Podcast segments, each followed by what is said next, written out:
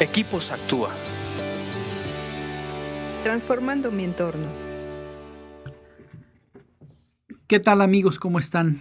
Yo bien contento de seguir con estos podcasts para Equipos Actúa, estudiando el libro de Proverbios. Estamos eh, revisando todo el capítulo 5 que habla del adulterio, de todo el consejo, consecuencias y demás de este tema.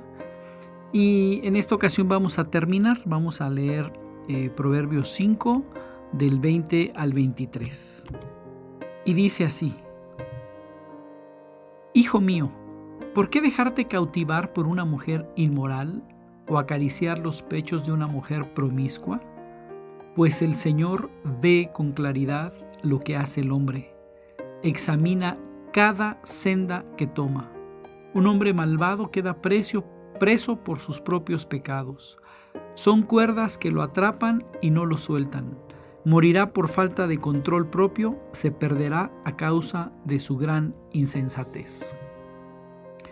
En este último pasaje vemos muchísimas enseñanzas. Si no me da tiempo hoy de ver todas, lo vamos a todavía extender uno más, pero vamos rápidamente al tema. Dice que eh, el Señor ve con claridad lo que hace el hombre y examina cada senda que toma.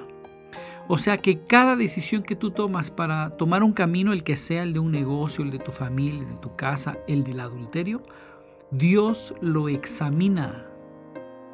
O sea, no nada más ve por dónde estás caminando, sino que va y examina la senda que estás tomando. Es como una auditoría en tu vida. Y después dice que un hombre malvado queda preso por sus propios pecados sus cuerdas lo atrapan y no lo sueltan. Aquí algo que me llama la atención es que eh, el adulterio nadie se cree malo. Con el adulterio todos dicen, ay, es que me enamoré, ay, es que encontré el amor de mi vida. Es que, y, y la verdad es que ya cuando uno comete adulterio y deja el pacto de su esposa y abandona a sus hijos y abandona sus responsabilidades con una familia, se convierte en un hombre malvado y dice que queda preso por sus propios pecados. Lo hemos visto muchas veces como el adulterio aprisiona a una persona. Y dice que son cuerdas que lo atrapan y no lo sueltan. De hecho, yo considero que hay casos en los que queda tan fuerte la atadura que ya no pueden salir y nunca se dan cuenta. quedan atrapados y nunca pueden salir. El 23 es el más triste porque dice, morirá por falta de control propio. Morirá. Es una consecuencia muy fuerte del adulterio. Pero dice por qué. Ya después da la razón de todo lo que es el adulterio. Es falta de control propio. El adulterio es falta de control propio.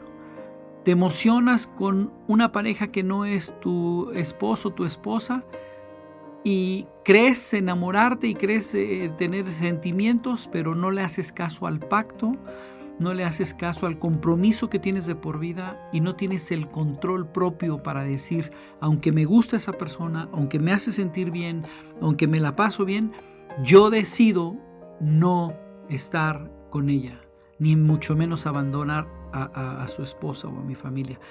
Y ese ese es el control propio.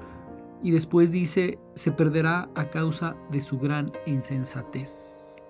Esa es la otra característica que tiene una persona que comete adulterio, que pierde el sentido común, que se convierte en un insensato, ya no es sensato, ya no es, ya no es una persona cuerda, pierde el sentido común.